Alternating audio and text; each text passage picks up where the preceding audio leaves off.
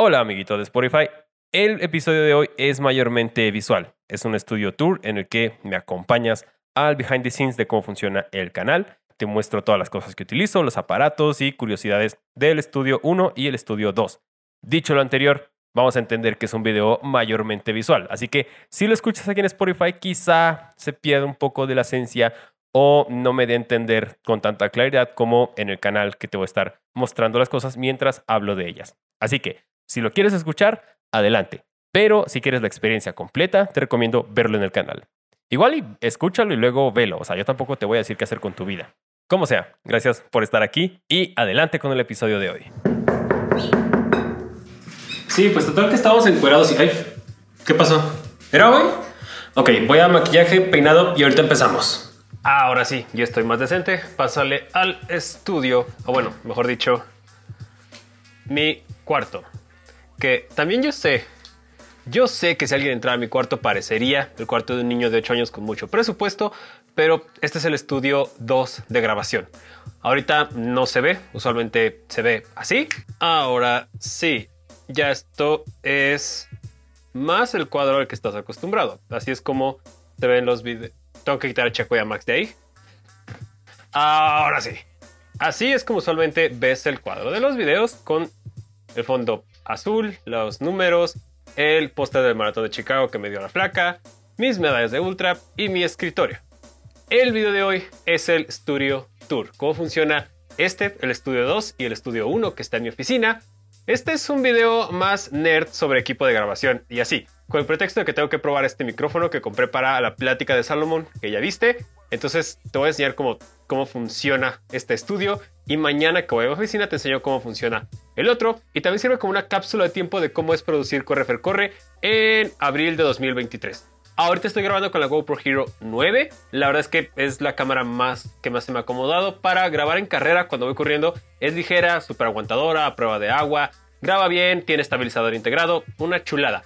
Y también en el estudio ya me acostumbré bastante. La meta para este año es cambiarnos a Sony, usar una cámara más profesional para interiores, pero cuando grabas el interior con GoPro hay varios problemas. Es una cámara diseñada para el exterior, la acción y el deporte. Entonces, cuando grabo en interior le quito el estabilizador, el ISO y todo es manual, no quiero que se cambie nada mientras estoy grabando.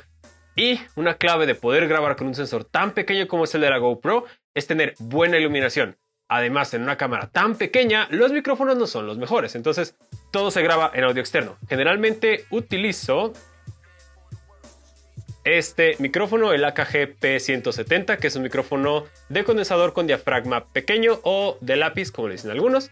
Lo conecto a esta interfaz, la Behringer Euphoria UM2, de un solo canal, Phantom Power, perfecta, compacta. Y eso me permite poder tener el micrófono fuera de la toma y que mi voz escuche fuerte y clara. Ahorita estás escuchando este micrófono de solapa, pero normalmente cuando grabo aquí se usa este micrófono. Para mí no es estético que en un video se vea el micrófono. Ahorita mucha gente está utilizando este micrófono de Rode de solapa, que es un cuadro que se ve horrible como si tuvieran un conejo muerto en la ropa. A mí me gusta que sea una toma más limpia. Solo cuando grabo el podcast tiene más coherencia que se ve el micrófono porque el protagonista es la voz. Pero en estos casos que estoy grabando en el estudio con un espacio abierto, no tiene por qué haber un micrófono visible.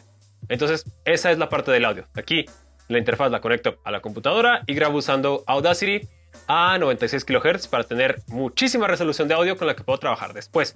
Yo sé que es un overkill usar tanto sample rate para voz pero prefiero tener mucho de dónde cortar a la hora de postproducir.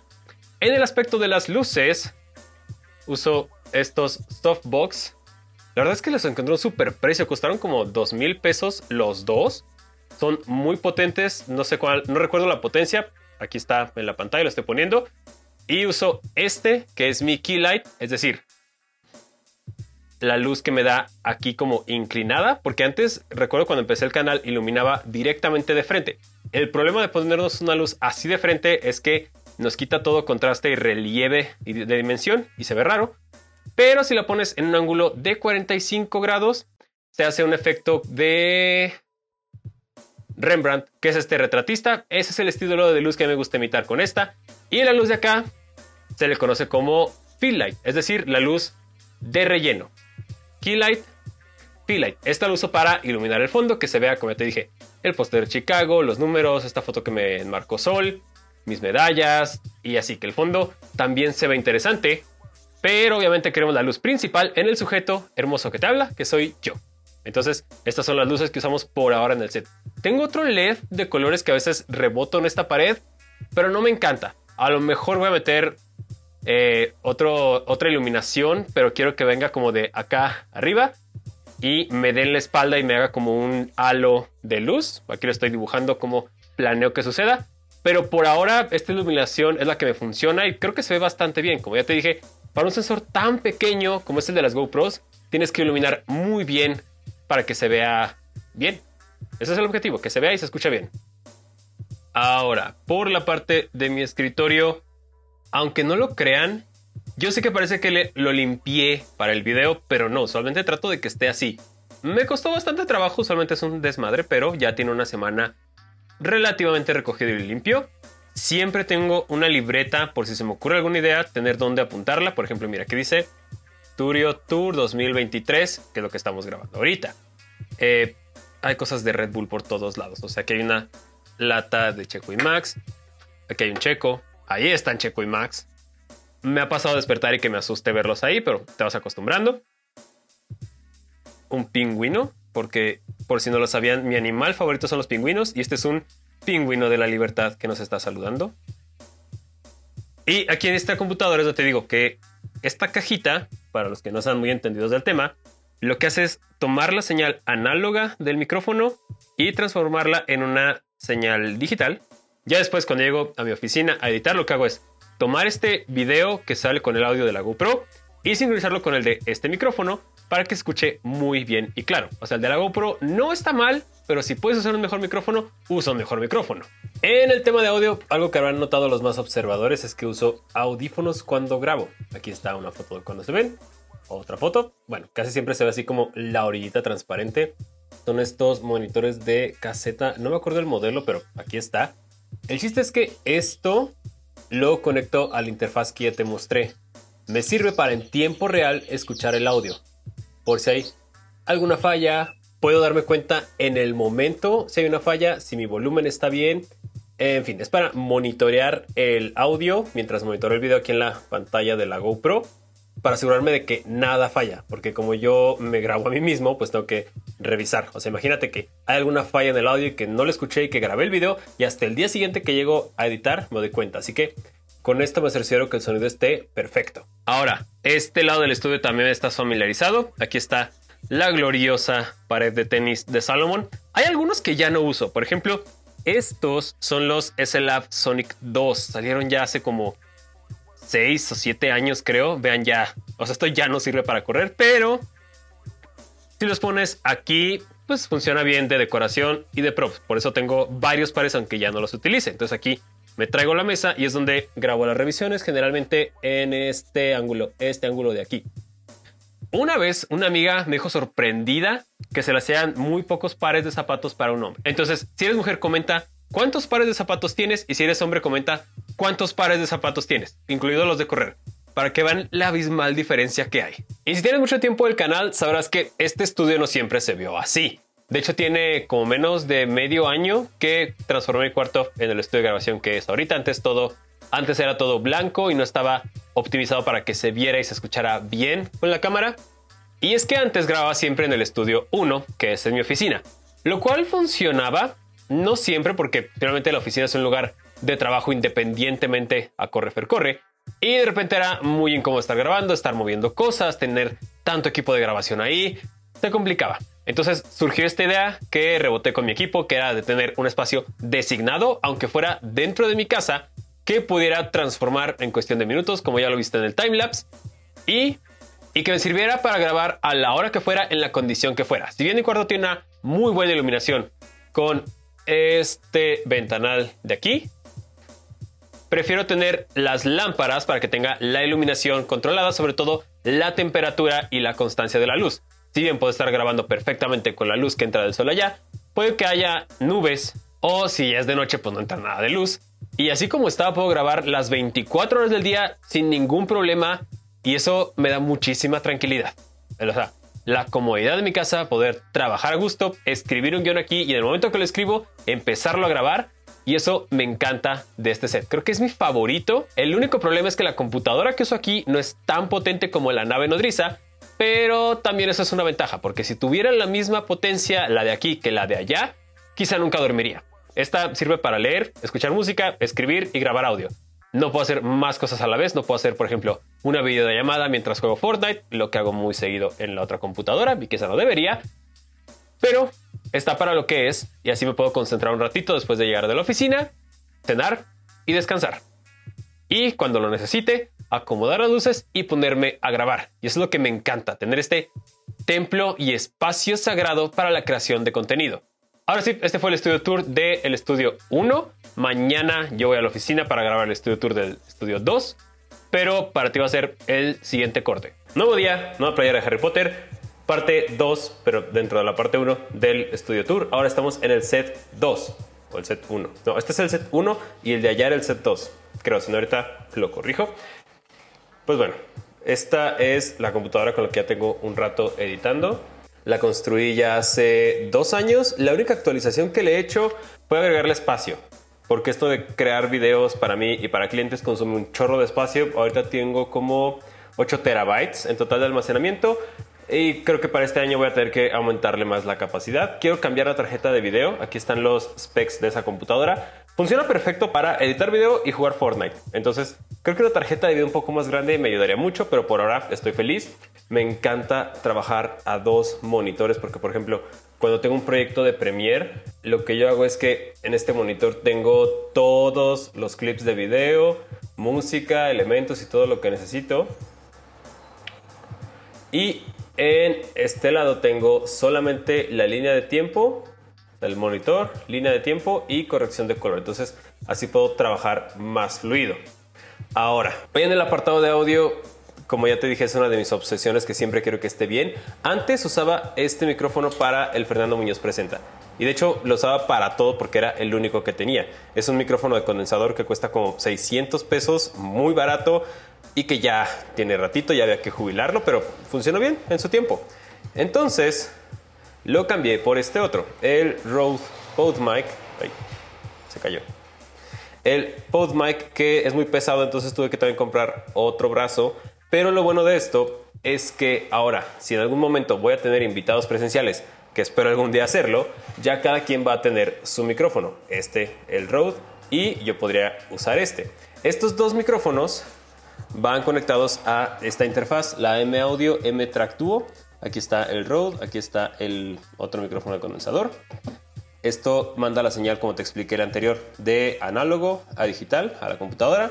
Y estos dos cables van a este amplificador y multiplicador de audífonos. Entonces yo usualmente monitoreo con estos audífonos, los Sennheiser HD300. Muy cómodos, los puedo usar por horas si no se siente. Y pues en el caso de tener invitado podría conectar otro audífono aquí, otros dos según el caso que necesite. Luego tenemos aquí otro brazo, como se habrán dado cuenta, este es uno de mis accesorios favoritos, este tipo de brazos se me hacen muy funcionales y cómodos de usar. Aquí tengo otro adaptado para la GoPro. Cuando grabo los Fernando Muñoz presenta, usualmente pongo una webcam en este monitor y esta otra cámara va algo así y ya me está grabando. Ahora, ¿Por qué gastar más y complicármela con este tipo de micrófonos e interfaces? Siendo que ahorita ya puedes conseguir un micrófono como este de Shure o otras opciones que simplemente los conectas por USB.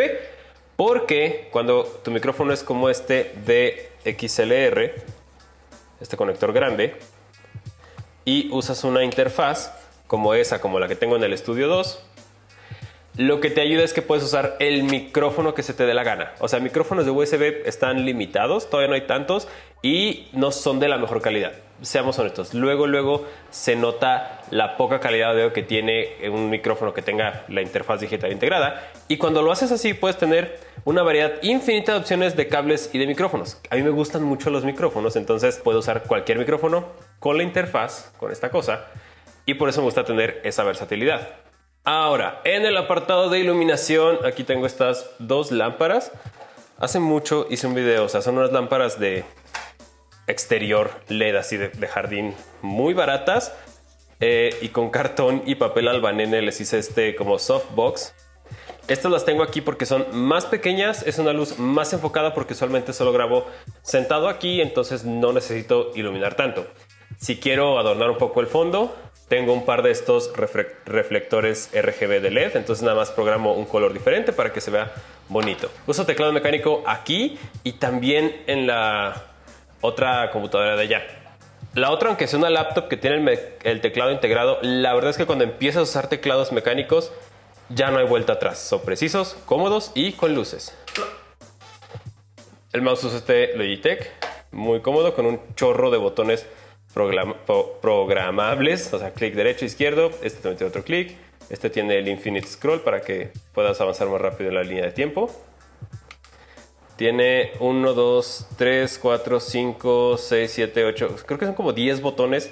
Y yo lo tengo programado con atajos para editar. O sea, todo está pensado en que sea muy eficiente a la hora de editar. Y también todo está pensado en que sea redundante. Es decir, ¿por qué rayos tener dos sets de grabación si solo es una persona produciendo contenido?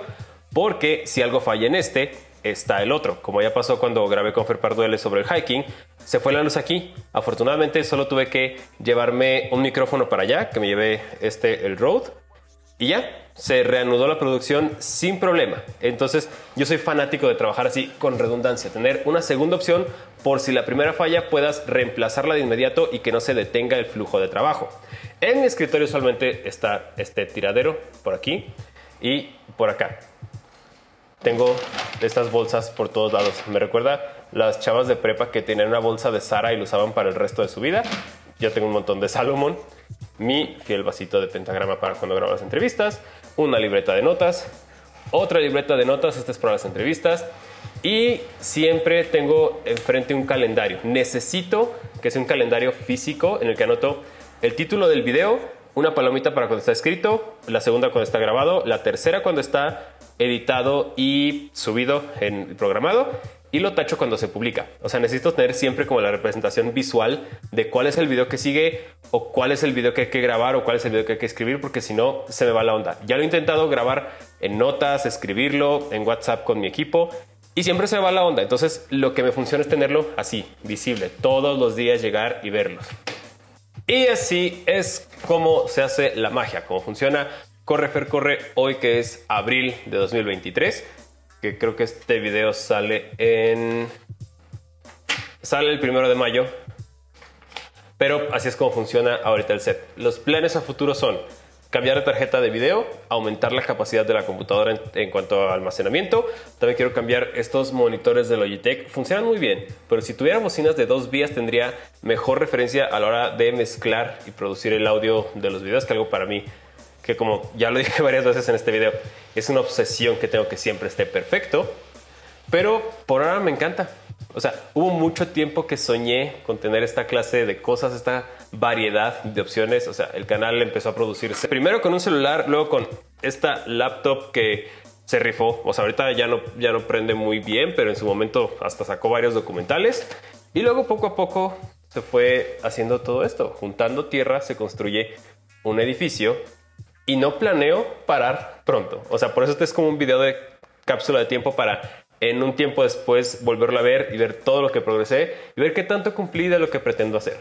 Hasta aquí se va a quedar el video de hoy. Muchas gracias por verlo, por haberme acompañado en este, en este estudio tour de cómo funciona el canal. Espero que te haya gustado. Ya sabes que soy Fernando Muñoz, Correfer Corre en todas mis redes sociales, Facebook, Instagram y Strava. Nos vemos en la próxima aventura y recuerda, no te asustes.